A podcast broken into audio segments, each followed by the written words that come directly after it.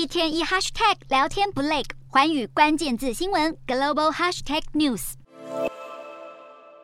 十月十号是美国联邦假日，哥伦布日，债市收市，美股正常交易。美股主要指数开高后随即震荡走低，卖压席卷科技股与半导体类股。另外，由于政策紧缩及地缘政治风险的前景，让投资人情绪承受压力，美股指数都下挫。美股四大指数全数收黑，道琼指数下挫九十三点九一点，收两万九千两百零二点八八点；纳斯达克重挫一百一十点三零点，收一万零五百四十二点一零点；标普五百下跌二十七点二七点收三千六百一十二点三九点，非半指数下挫八十一点四一点，收两千两百七十五点三四点。欧洲股市方面，投资人正为美国联准会可能维持鹰派路线做准备。同时，俄罗斯加强对乌克兰的飞弹攻击，导致地缘政治风险增加之际，欧洲股市今天收盘延续上周末跌势，各大指数呈现小跌。欧洲三大股市全数收低。英国股市下跌三十一点七八点，收六千九百五十九点三一点；德国股市小跌零点零六点，收一万两千两百七十二点九四点；